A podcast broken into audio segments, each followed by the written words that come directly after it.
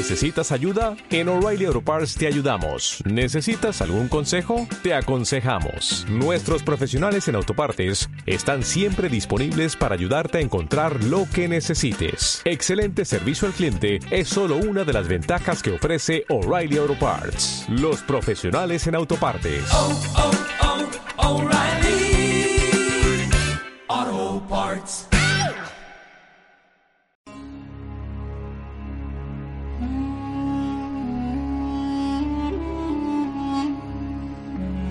Mesocosmos, tu podcast de historia.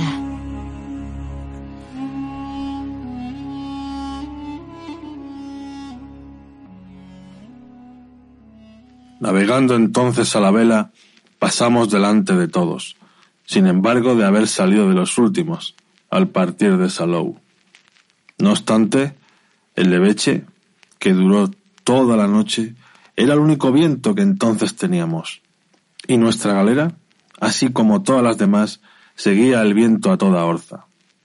Íbamos nos delante de la armada, y a pesar de que el tiempo no variaba, seguimos toda la noche de la misma bordada. Dejamos marchar la galera por sí sola.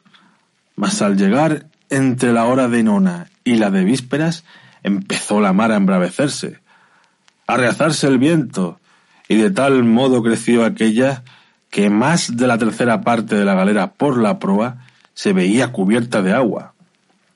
Tal era la furia con que venían las olas, pasando por encima de la embarcación. A pesar de todo esto, recorríamos esta parte de mar, mas al caer de la tarde, antes de ponerse el sol, cesó el viento, y al instante apareció a nuestra vista la isla de Mallorca, distinguiendo a la vez la Palomera, Soler y Almeruc.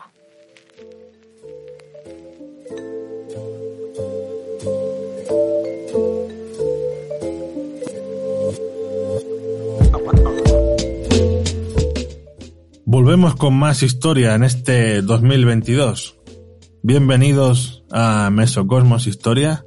Os saluda Joseph Sabio y comenzamos el año con una máquina del tiempo, la cual nos transporta al siglo XIII, con la historia de un rey que no pudo ser niño, pues a muy temprana edad la corona de Aragón cayó bajo su cabeza. A veces el, destino es, es cruel y caprichoso, pero ese niño iba a ser protagonista de grandes hazañas y la historia, 800 años después, le sigue llamando Jaime I el Conquistador. Jaime I, un rey guerrero como tantos otros en la Edad Media, ¿no? Y su nombre ha quedado vinculado a, Montpellier, Aragón, Barcelona, Valencia, Mallorca, Alcira y otros tantos lugares por los que transitó o conquistó. Jaime I, además de rey de Aragón, era también conde de Barcelona. Y tenía una proyección más catalana que aragonesa. Esto lo vamos a ir viendo durante el episodio. Y como buen rey tenía también buenos enemigos. Los enemigos a batir de Jaime I eran los capetos en Francia, los almohades en el sur y los propios nobles aragoneses y catalanes. Tenía también el enemigo en casa. Los capetos eran los reyes de Francia, los cuales se disputaban la Occitania con los aragoneses. Esto venía de la época de, de Carlos Magno, pues los reyes de Francia tenían derechos feudales sobre los condados catalanes. Y el imperio almohade era un imperio norteafricano, con la, con la capital en Marrakech. Bueno, realmente era un, un califato y controlaba buena parte del norte de África y buena parte de la, de la península ibérica. Casi la mitad de la península ibérica. Las relaciones entre Jaime I y Castilla, grosso modo decir que, que hubo cierto entendimiento y llegaron a, a pactos y tratados. Tratados como el reparto de Murcia o la ayuda que le presta Jaime I a Alfonso X el Sabio cuando las ciudades castellanas se rebelan contra este rey castellano, que por cierto era a su vez el, el yerno de, de Jaime I. Recuerda, puedes escuchar un nuevo capítulo de Mesocosmos Historia todos los jueves a partir de las 8 de la tarde, hora española, o encontrar todo nuestro contenido a la carta en nuestro canal de iBox. No olvides dejar un like y escribir un comentario. Síguenos en redes sociales, donde nos puedes encontrar como Mesocosmos Historia. Mesocosmos, tu podcast de historia. Me sorprende mucho que no haya una película o serie, al menos actual, sobre Jaime I.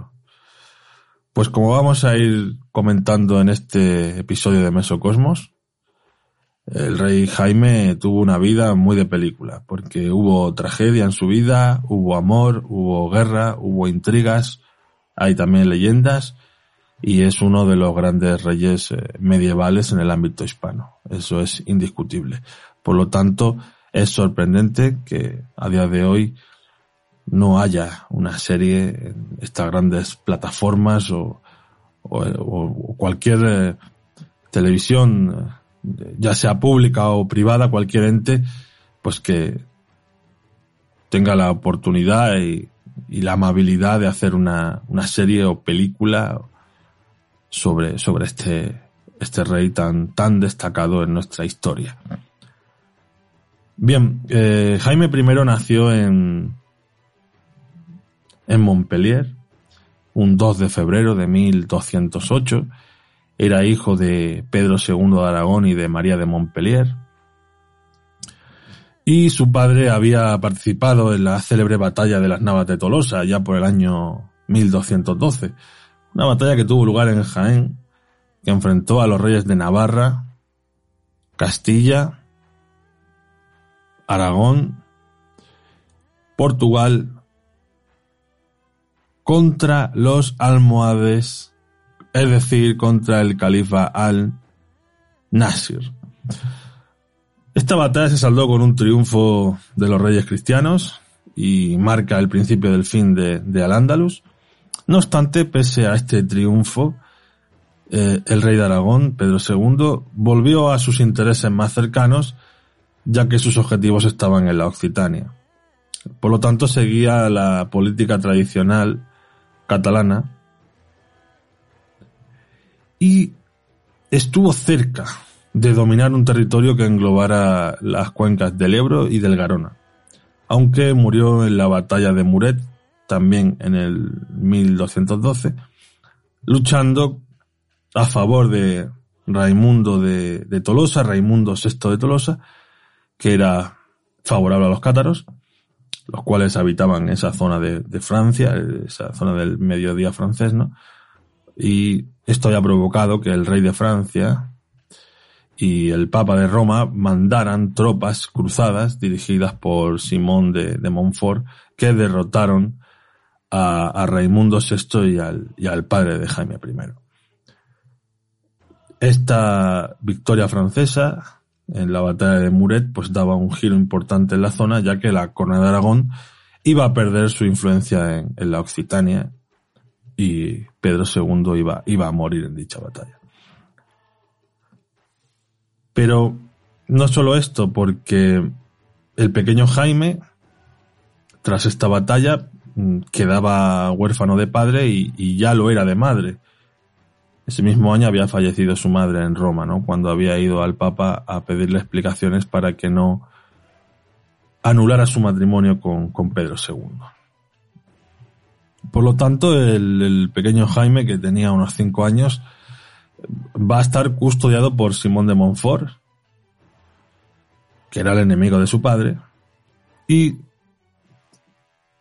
lo va a devolver a los nobles aragoneses y catalanes por mediación del Papa Inocencio III. Lo devuelve y, se lo entrega a los, a los templarios. Por lo tanto, Jaime, el rey Jaime queda custodiado por, los templarios en el castillo de, Monzón en, Huesca. Como el rey es menor de edad, hay una regencia y va a caer en manos del conde Sancho.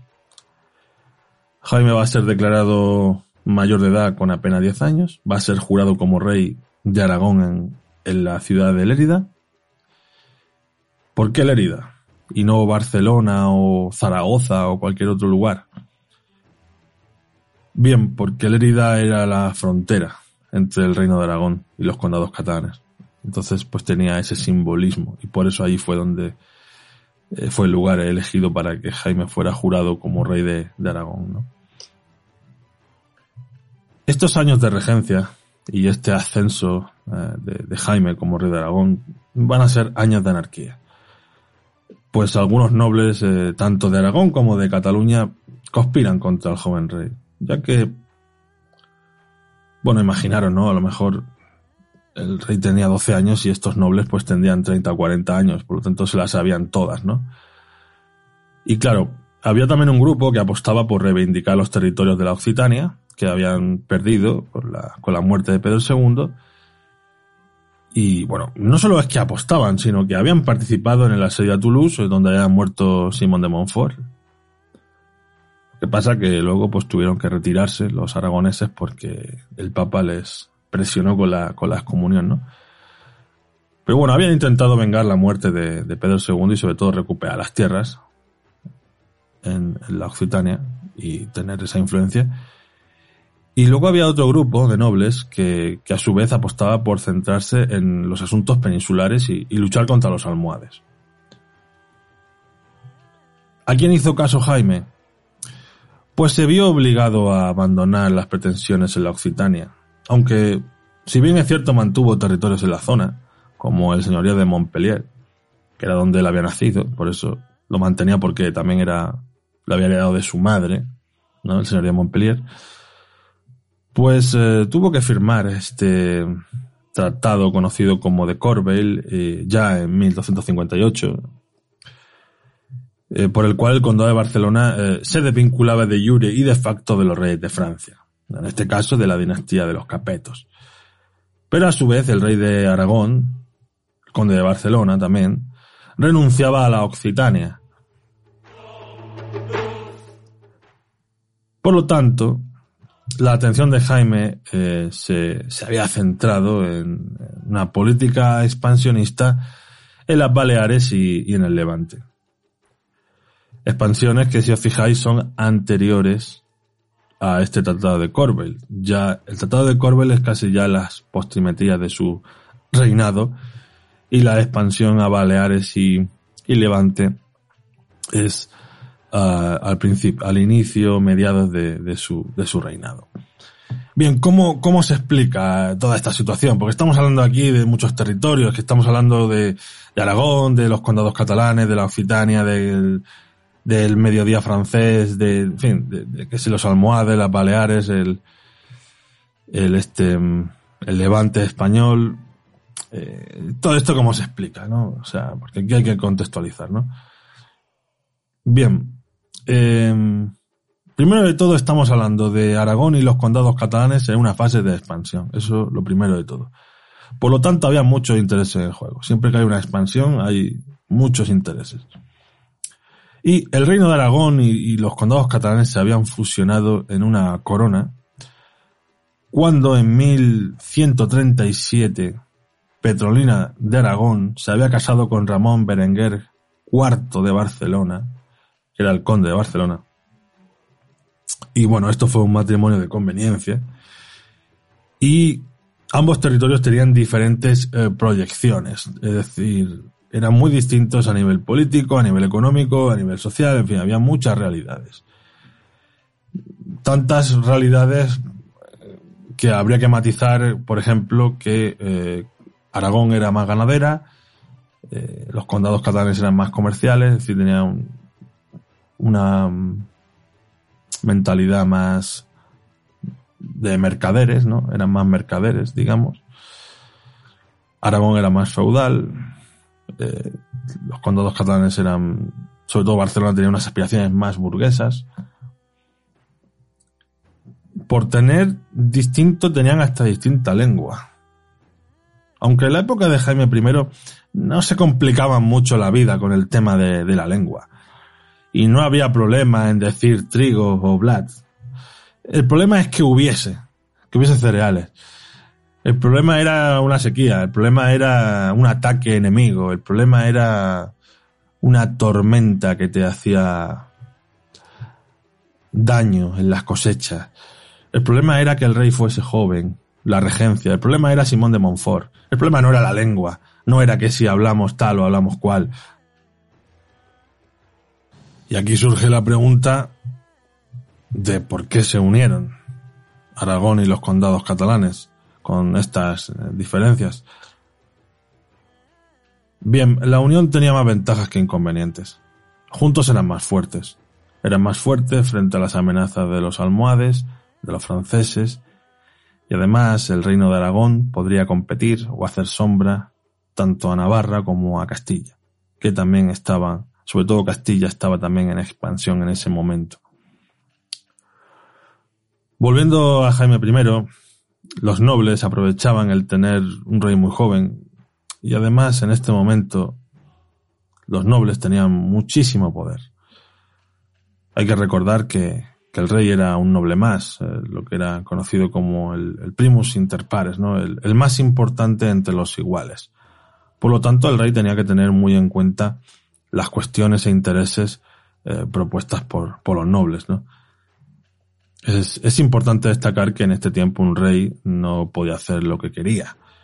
Tenía que tener muy en cuenta a los nobles, tenía que tener en cuenta a la iglesia, tenía que tener en cuenta a los mercaderes. Al campesinado le haría menos caso. Pero cuidado que si había malas cosechas y hambre el pueblo se amotinaba, así que también tenía que hacerle caso en cierta medida.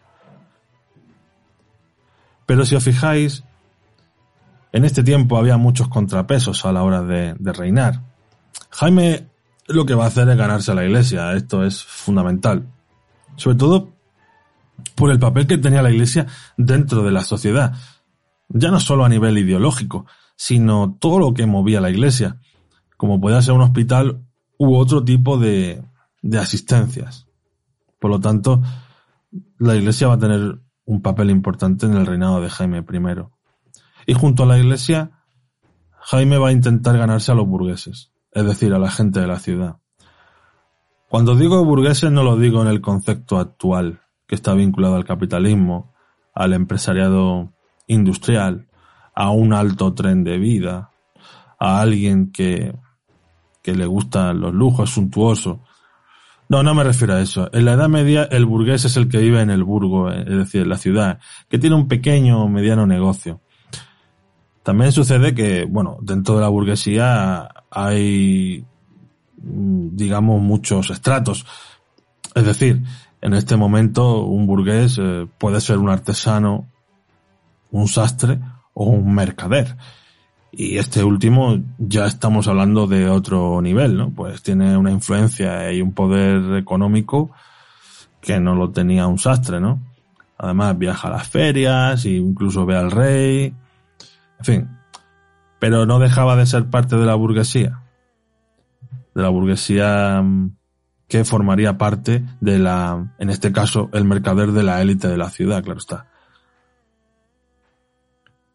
Bien, el favorecer a la burguesía o intentar ganarse a la burguesía, este poder urbano, es porque precisamente este, este poder, valga la redundancia, erosiona el, a los nobles, al poder de los nobles. Que en la mayoría de los casos es un poder rural, ¿no? Y en este momento pues surge el Consejo de Ciento en Barcelona, lo que vendría a ser una asamblea ciudadana, ¿no? Que era el gobierno de la, de la ciudad, ¿no? Y claro, y otra cosa es que algunos de estos burgueses, en mercaderes, pues tendrían más poder económico que un noble. Y esto ha quedado, ha quedado constancia de ello. Así se lo hacían costar al rey, algunos nobles, ¿no? Decían, no tenga en cuenta a gente advenediza, ¿no? Ten en cuenta los, los que ya son de, de, de cierto abolengo le vienen a decir en más de una ocasión al rey, ¿no?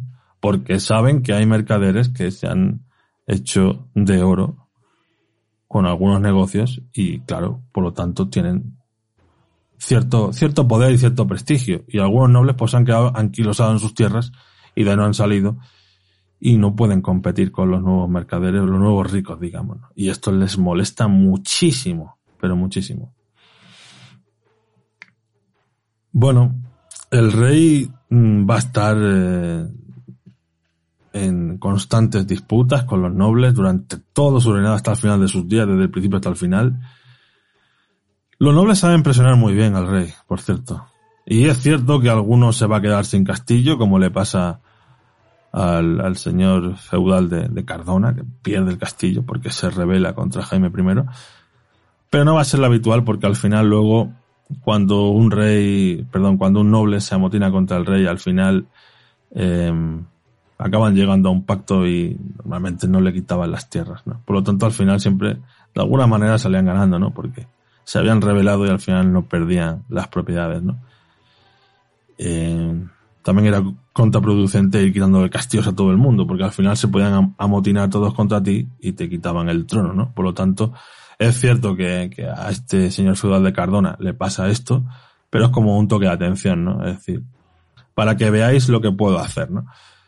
Pero insisto, estuvo todo, todo el reinado, todo el reinado eh, pleiteando y discutiendo y con amenazas de nobles aragoneses, catalanes, y, bueno, y así fue. O sea, fue un reinado,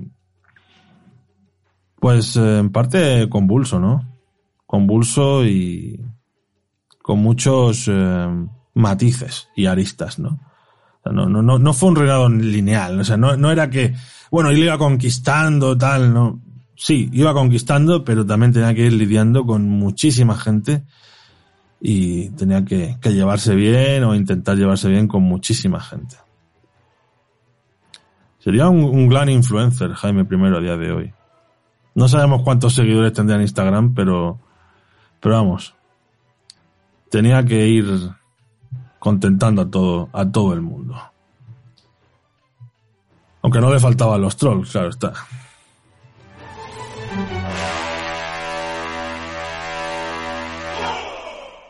¿Aún no te has suscrito a Mesocosmos Historia? Puedes hacerlo desde un euro con cincuenta al mes desde la pestaña Apoyar en iVoox. A cambio recibirás contenido exclusivo y acceso a sorteos y regalos. Además, nos ayudarás a seguir haciendo historia. Mesocosmos, tu podcast de historia.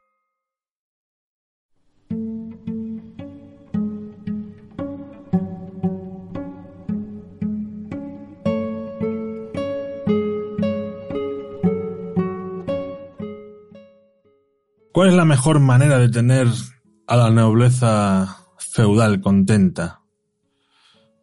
Lo hemos dicho hace poco. Básicamente con una buena conquista. Que los tenga entretenidos y que satisfaga sus ansias de avaricia con nuevas tierras y nuevas riquezas. Por lo tanto, desde muy joven, Jaime I proclama que su política es la confrontación con el Islam, precisamente para conquistar nuevas tierras y aquí es importante mencionar la repoblación de los territorios conquistados, la cual está supeditada al compromiso de Jaime I de repartir la tierra conquistada entre los nobles y caballeros que le habían acompañado en la empresa conquistadora.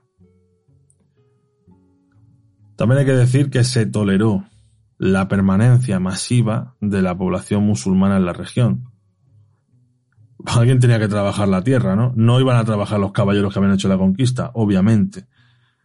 La trabajarían los que estaban ya allí antes. Y esto también dio lugar a que se conformaran extensos señoríos territoriales. Extensas eh, zonas, ¿no?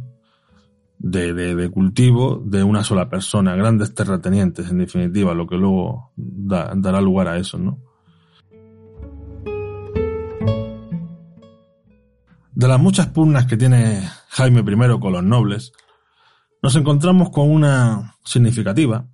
En los primeros años de su reinado, convoca una acción militar contra Valencia, mejor dicho, contra la taifa de Valencia.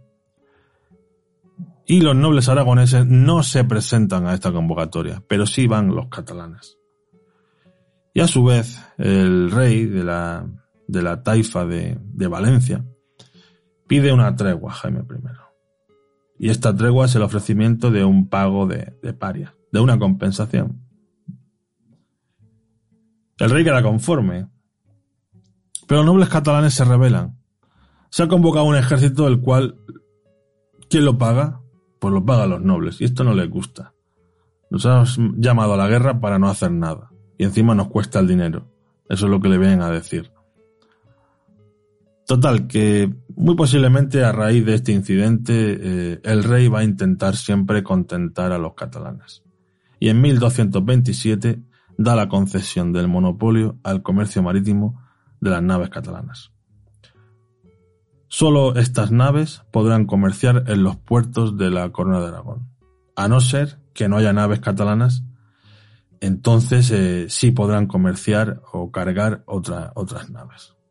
Eso es lo que queda el, este, este monopolio. Las naves catalanas tienen la prioridad por encima de otras naves. Y cuando no haya naves catalanas, entonces podrán comerciar los otros. Bastante importante y le da un, una gran ventaja económica y comercial a, a los catalanes, sobre todo a los eh, mercaderes barceloneses que en ese momento estaba en auge la ciudad de Barcelona y el puerto de, Barcelona. Bien, pasamos a la conquista de Mallorca que data del año 1229.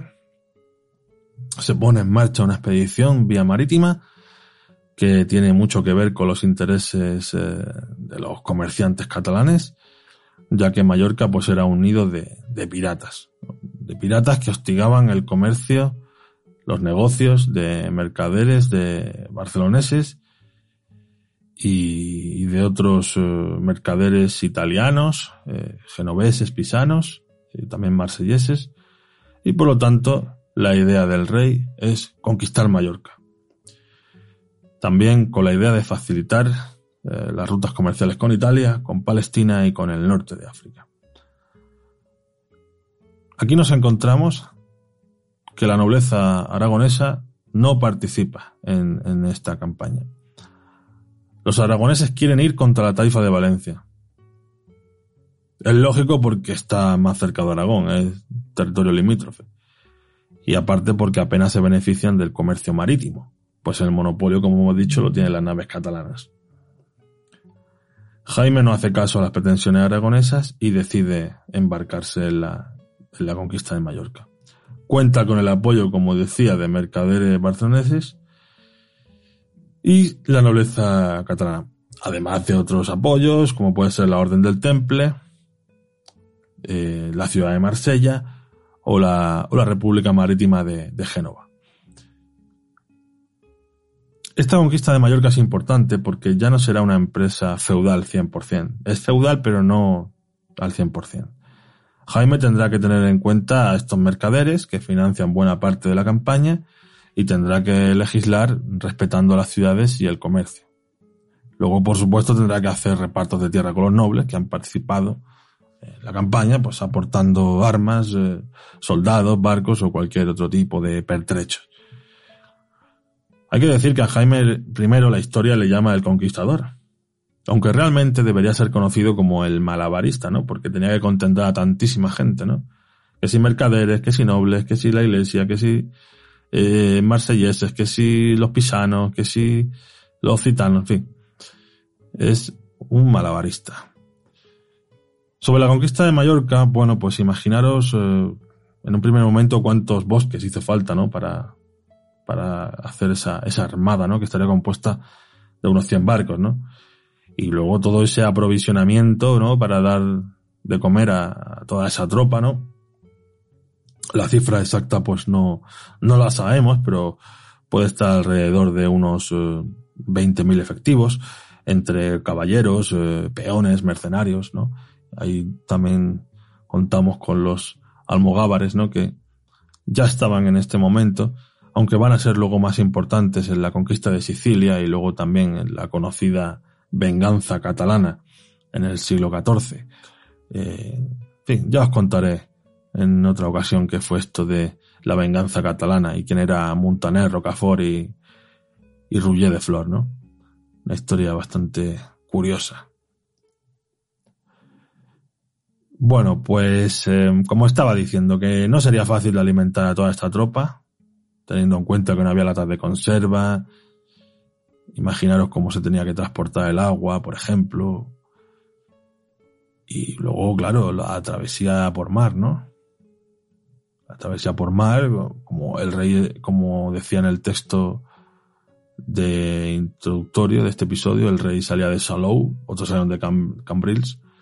Bueno, había que hacer la travesía. Y había que contar con, con los vientos a favor, ¿no? Y tener cuidado de, de, de las mareas, ¿no? De no zozobrar, ¿no? Y bueno, pues eh, lo dicho, que salieron de la costa tarraconense y el 12 de septiembre pues eh, tuvieron eh, una, una, batalla, ¿no? La de Portopí, ¿no? Entre las tropas de, Jaime I y, y las de Abu Yaya, ¿no? La batalla es importante porque las tropas aragonesas pues pudieron controlar la, la sierra de, de Naburguesa y avanzar hacia Medina Mallorca, es decir, Palma de Mallorca, la cual pues eh, la conquistan las tropas de Jaime I un 31 de diciembre de 1229. La ciudad había sido sitiada y como podéis imaginar pues la habían atacado con máquinas de guerra como trabuquetes y catapultas si habéis jugado al Age of Empires, son los, los, eh, las máquinas de asedio que aparecen en el juego. Y bueno, pues eh, ya os digo que el 31 de diciembre, pues la, la ciudad se, se, rindió. Aunque la isla de Mallorca, pues eh, no será del rey Jaime hasta unos años después, hasta 1232. El norte de la isla va a permanecer en manos musulmanas. Lo que pasa que son tributarios a, a la corona de Aragón va a ser así hasta 1287, que ya eh, será efectiva la, la, la, conquista, ¿no? Digamos, dejan de ser tributarios y, y, pasan a ser esclavos y los venden, en fin. Ahí pasan una serie de cosas que poco oscuras, ¿no? Pero ya os digo que 1232 ya controlan la isla y si bien eh, no conquistan todo el territorio, les tienen que pagar los, musulmanes que allí viven. En definitiva, esa sería la idea. Y por su parte, pues la iglesia también participa en la expedición de, de las Baleares, de esta conquista de Mallorca, y el obispo de Tarragona, como buen obispo medieval que es, en una mano lleva la cruz y en la otra, ¿qué puede llevar? Pues lleva una, una espada, vamos, un mandoble, ¿no? Y pues va a ser el patrocinador de la conquista de Ibiza y de Formentera. Esto significa que ambas islas pasan a ser feudos de la, de la iglesia.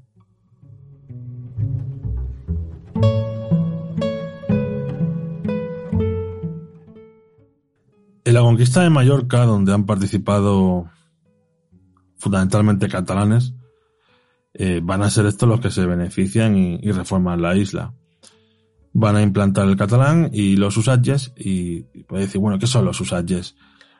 Bueno, pues esa es la normativa que se regía en el condado de Barcelona. Los usos y costumbres, ¿no? Y formaba parte pues de la tradición política de, de, del condado. ¿no? En Mallorca, los usages, como digo, los usos y costumbres, se van a llamar franquesas. Y habrá diferentes usages en diferentes zonas de, de la Corona de Aragón. No todo, van a, no todo se va a regir por los usages del Condado de Barcelona, sino por diferentes zonas. Insisto, en Mallorca serán las franquesas. Bien, las conquistas fueron acompañadas de repartimientos, ya que buena parte de la población conquistada pues se fue. Unos se quedaron, pero otros se fueron. Por lo tanto hubo repartimientos y lo que hace Jaime I es que eh, se queda con una parte de la isla y la otra pues la reparte entre los señores feudales, es decir, entre los nobles que le han ayudado a la conquista, ¿no? Y entonces, según eh, lo que aportaran, pues así luego van a recibir. E-, es importante en este mm, repartimiento de, las nuevas tierras conquistadas el sistema de regadío islámico. Eh, se va a quedar como estaba Y los libros de repartimiento nos van a dar mucha información de, este proceso, de cómo fueron estos repartimientos y de todo este sistema de regadío. ¿no? Otra cosa, estos libros no son testimoniales, no tienen una función testimonial, no son diarios de bitácora. Eh, su, función es administrativa. Lo que se hacían para saber el cobro de impuestos, lo que había que cobrar, ¿no? Y ahí ir apuntando todos los impuestos que había y cómo se cobraban y cuándo. Y, y esto recuerda en parte a lo que dice Glick sobre el Domesday Book en Inglaterra, que es el inventario que hace el rey Guillermo, que por cierto que también se llamaba el Conquistador pues precisamente cuando conquista Inglaterra hace un inventario y esto Glick lo compara con los libros de repartimiento que hace Jaime I en Mallorca. ¿no?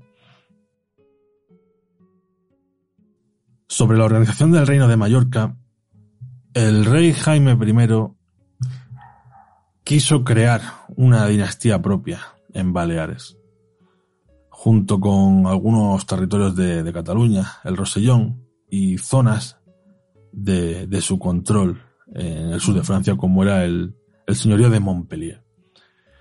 Pero esta idea de dinastía, pues, eh, fracasa y Mallorca, en reinados posteriores, pasa a formar parte de la, de la corona de Aragón sin dinastía. También hay que decir que es importante esta conquista de Mallorca porque va a ser el inicio de la expansión de la corona de Aragón por el Mediterráneo. Y esto lo vamos a ver en reinados posteriores, como el de Pedro IV y otros reyes de, de Aragón, ¿no? Que van a hacer pues una expansión ya más eh, ambiciosa. ¿Y Pisa y Génova cómo se tomaron esta conquista de Mallorca por parte de los catalanes? Pues en un principio no suponían una amenaza para sus intereses.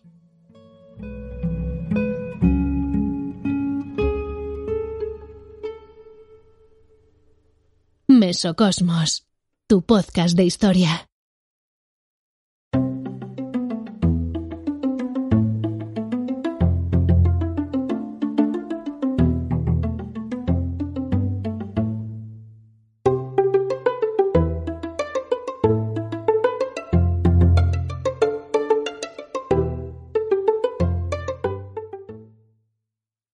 Mallorca y nos vamos a Valencia, en la conquista de la taifa de Valencia, en contraposición a la conquista de Mallorca, el peso lo llevaron los aragoneses, sus nobles y sus concejos, aunque también hubo elementos catalanes.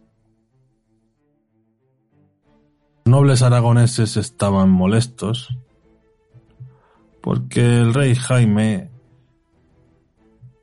no les había hecho caso en sus pretensiones y entonces presionan al rey para que organice la tan ansiada eh, conquista de, de la taifa de Valencia. Se encontrarán estos nobles con importantes contratiempos y la conquista de la taifa de Valencia no va a ser precisamente un paseo militar. Va a ser compleja y larga en diferentes fases entre 1232 y 1245 y por supuesto no va a cumplir eh, las expectativas de algunos de sus eh, participantes. La primera zona de conquista fue la zona de, de Castellón y a continuación la, la zona central del, del, reino con la, con la conquista de la capital de Valencia en 1238. Fue una gran operación militar donde participaron los tunecinos que enviaron una flota, la cual fue destruida por, por los catalanes.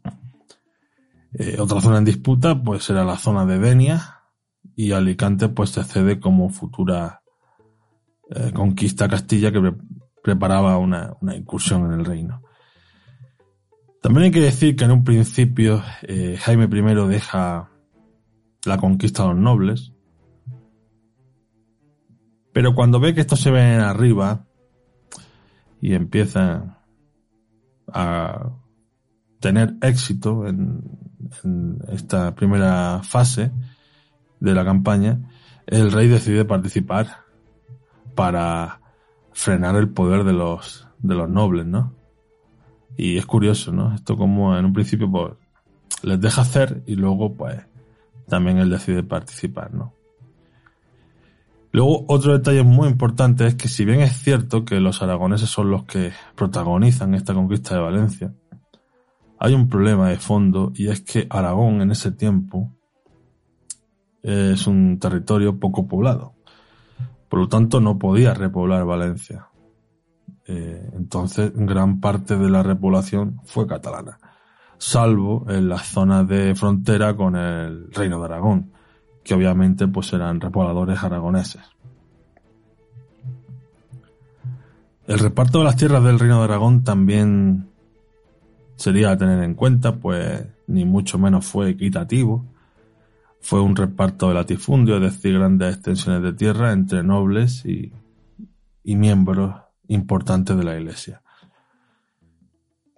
En la zona de costa del Reino de Valencia, pues sí vamos a encontrar minifundios, ¿no? Es decir, que son las huertas, ¿no? Que tienen ese estrecho vínculo con, con la antigua estructura de, de, propiedad musulmana. Y van a estar muy ligadas al, al regadío.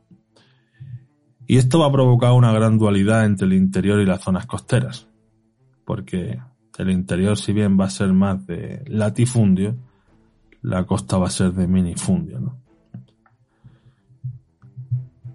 Añadir también que la repoblación catalana tampoco fue suficiente y el rey tuvo que recurrir a capitulaciones, donde se establecen que podrán vivir musulmanes en el reino, los conocidos como mudéjares, los cuales mantendrían sus costumbres y sus, uh, su religión eh, a cambio de, de un impuesto. ¿no?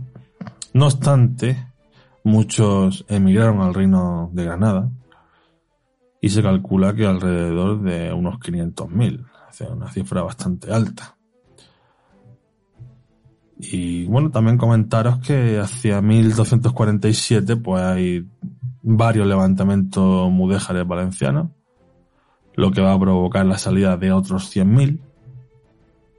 Y posteriormente hay una revuelta eh, mudéjar en Castilla contra Alfonso X el Sabio, que era el, yerno ¿no? de, Jaime, y este a, petición de su hija, pues, pues decide apoyar a Alfonso X y, así pues también evitar eh, que la revuelta llegue a Valencia, ¿no?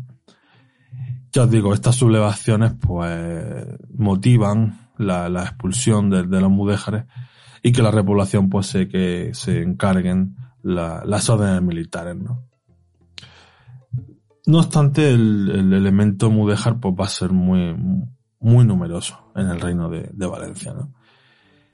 Sobre la organización del reino de Valencia, Jaime plantea que sea una dinastía propia como quería hacer en Mallorca. Y si bien es cierto que tenía los fueros y cierta autonomía, esta dinastía propia nunca llegó a concretarse por lo tanto, el reino de Valencia estaba dentro de la, de la corona de Aragón. Y esto en parte es provocado por las revueltas eh, de los mudéjares contra los impuestos. Y aprovechando estas, eh, estas revueltas antifiscales, pues eh, con la excusa de tenerlos más controlados, de tener a Valencia más controlada, pues queda dentro del reino de, Aragón. ¿no? Y otra cosa muy a tener en cuenta de este, de este momento es el, gran poder que va a surgir de la, de, la élite burguesa en las ciudades. ¿no? Va a haber un, un gran, un gran, ya digo, crecimiento de, del poder de las élites urbanas, ¿no? Bastante, bastante a tener en cuenta.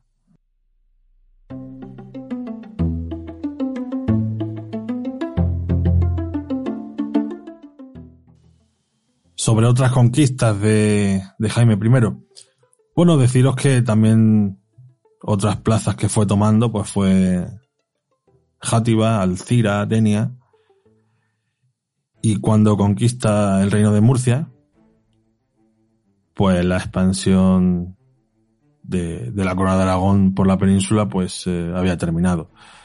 Así se había estipulado en el Tratado de Almizra en 1244, en el que, bueno, pues Castilla y Aragón habían llegado a ese, a ese acuerdo. Hemos hablado de diversas conquistas de Jaime I, y ya casi al final de su vida hay un acontecimiento que a mí me parece bastante curioso. Y es que Jaime I plantea una cruzada a Tierra Santa. Ya sabéis que en este momento, eh, pues bueno, se estaban produciendo las cruzadas, ¿no? De hecho, el, suegro de Jaime I había participado en, una de ellas, ¿no? Creo que en la quinta o en la sexta. Y ya os digo, es, es un momento de, de pues de, de, esa mm, de esas uh, campañas ¿no? hacia, hacia Tierra Santa. Que por cierto, tenemos un, un episodio en la temporada anterior sobre, sobre las cruzadas y recomiendo que lo, que lo escuchéis porque así pues podéis tener una, una mayor visión de, de este momento, ¿no?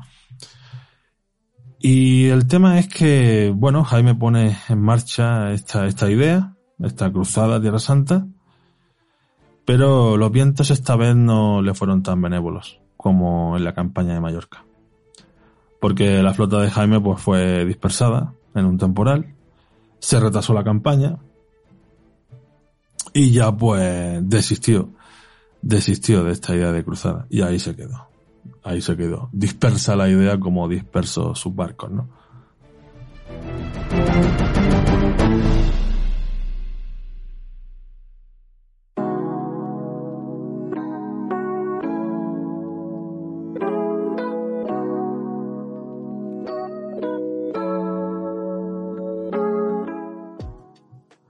Finalmente, el rey Jaime I falleció en Alcira un 27 de julio de 1276. Tenía 68 años. Fue rey 63. Es el reinado más largo en la historia de España y uno de los más largos de la historia de Europa. Y bueno, y además de extenso en el tiempo, es un reinado de gran expansión territorial, aunque se le reprocha que se desentendió de la política occitana, que era una de las grandes prioridades de los condes de Barcelona y que, y que pudo hacer más. Los matrimonios del rey también son importantes. Se casa primero con Leonor de Castilla, en Ágreda, pero el matrimonio es declarado nulo a los ocho años por el parentesco de ambos. Por lo tanto, Jaime se vuelve a casar con Violante, que es una princesa húngara, hija de, del rey de Hungría Andrés II, la cual por tanto se convierte en la nueva reina de, Aragón. Y Violante pues tendrá un papel muy importante en el reinado de Jaime I, ya que va a velar por los intereses de sus hijos, sobre todo porque hay que tener en cuenta que el heredero de Jaime es el hijo que había tenido con Leonor de Castilla. Aunque este va a morir antes que Jaime, por lo tanto eh, van a heredar los hijos de, Violante los, territorios de Jaime, ¿no? Y esta reina húngara va a ser importante también, va a ser clave para que el rey se lance a la conquista eh, de la taifa de, de Valencia, del reino de Valencia. Otra crítica que recibe Jaime I, pues precisamente es su compleja herencia, porque llegó a realizar cuatro, cuatro testamentos. Y bueno, sobre su descendencia, mm, lo primero de todo es decir que con el matrimonio entre Jaime y Violante nacieron nueve hijos. Y bueno, ¿quiénes van a heredar los, los reinos y territorios de Jaime? Pues Pedro III, que conocido como el Grande, que pues hereda Aragón, Valencia, los condados catalanes y también eh, luego posteriormente fue rey de Sicilia. Y otro que otro hijo que también heredó territorios de los territorios de Jaime, pues fue eh, Jaime II, que era conocido como Jaime II de Mallorca. y como podéis imaginar, pues heredó Mallorca, Menorca, Ibiza, Formentera y también mm, territorios del Rosellón y el señorío de Montpellier. Insisto en que ambos eran hijos de Jaime y de Violante de Hungría. Pasamos ahora a dos hijas de este matrimonio que fueron reinas consortes. Violante de Castilla, que fue reina de Castilla por su matrimonio con Alfonso X el Sabio, e Isabel, que fue reina de Francia por su matrimonio con Felipe III. Luego tuvieron otros hijos que, bueno, pues que se dedicaron a la vida religiosa, Así por tanto, la corona de Aragón con Jaime I pues quedaba estructurada en tres reinos, Aragón, Mallorca y Valencia, más los condados catalanes, y se optó por la unión de estos por la vía federalista, entre comillas, ¿no?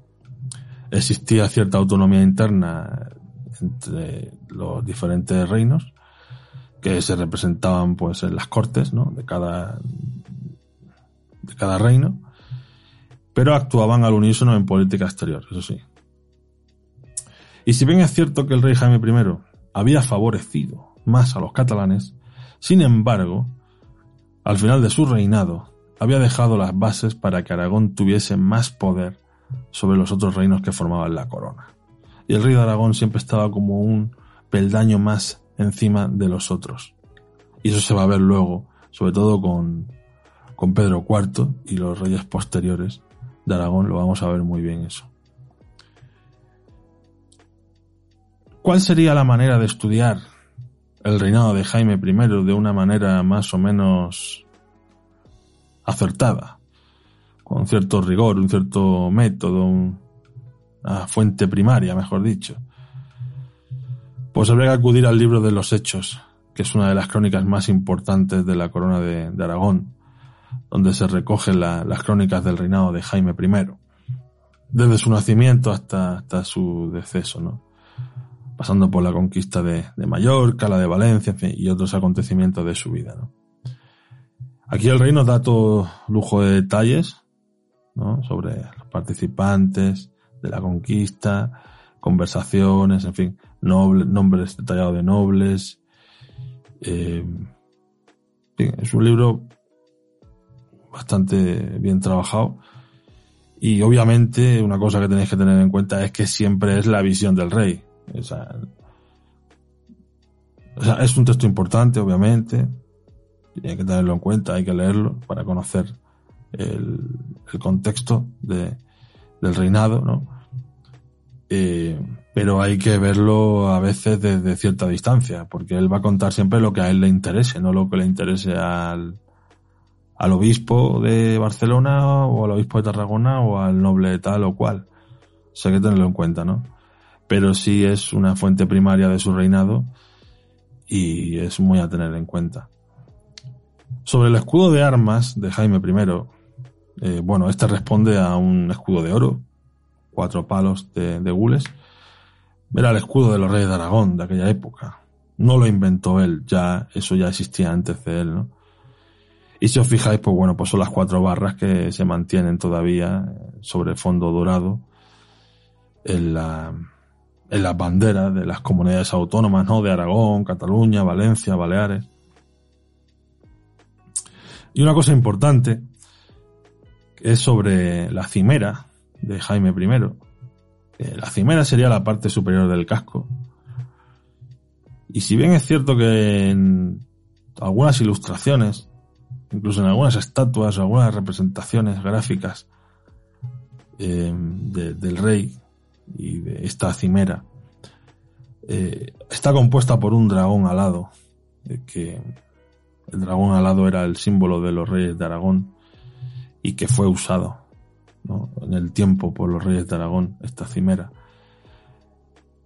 Hay que tener en cuenta que empieza a usarse en el siglo XIV con Pedro IV. Así que cuidado cuando veáis el dragón alado, la cimera, que no es de Jaime I. En todo caso, puede ser de Pedro IV o de reyes posteriores a Pedro IV. Y ya os digo, está en muchos sitios. Dibujo, estatua, en fin. Muchos sitios. Pero es erróneo. Insisto, es el dragón alado, en la cimera, es de Pedro IV el Ceremonioso.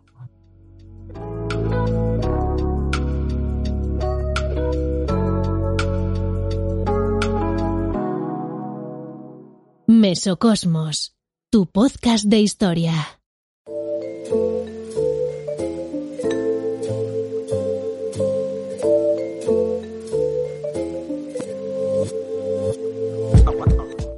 historia de los reyes de Aragón es muy interesante y muy importante para conocer la historia de España.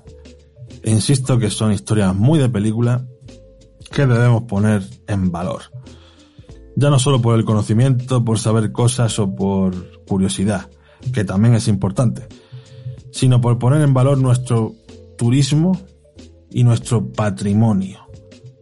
Aquí han salido diferentes nombres como el Castillo de Monzón en Huesca, o el castillo de Cardona.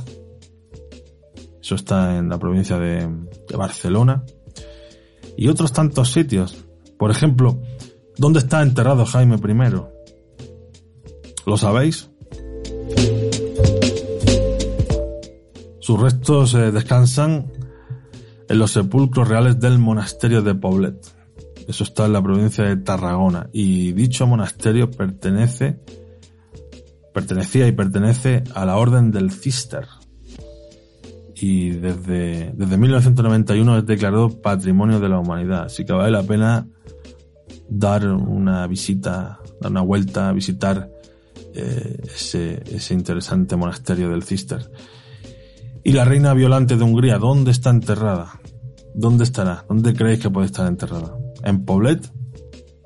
¿En Budapest? ¿Dónde puede estar? Bueno, pues eh, no está en Poblet, tampoco está en Budapest, tampoco en Barcelona, ni Huesca, ni Monzón, ni Tarazona. Está enterrada en el monasterio de Santa María de Balbona. Eso está en la provincia de Lérida. No es patrimonio de la humanidad, como es el caso del, del monasterio de Poblet, pero es monumento nacional y por lo tanto bien de interés cultural. Así que también os animo a visitar estos dos monasterios.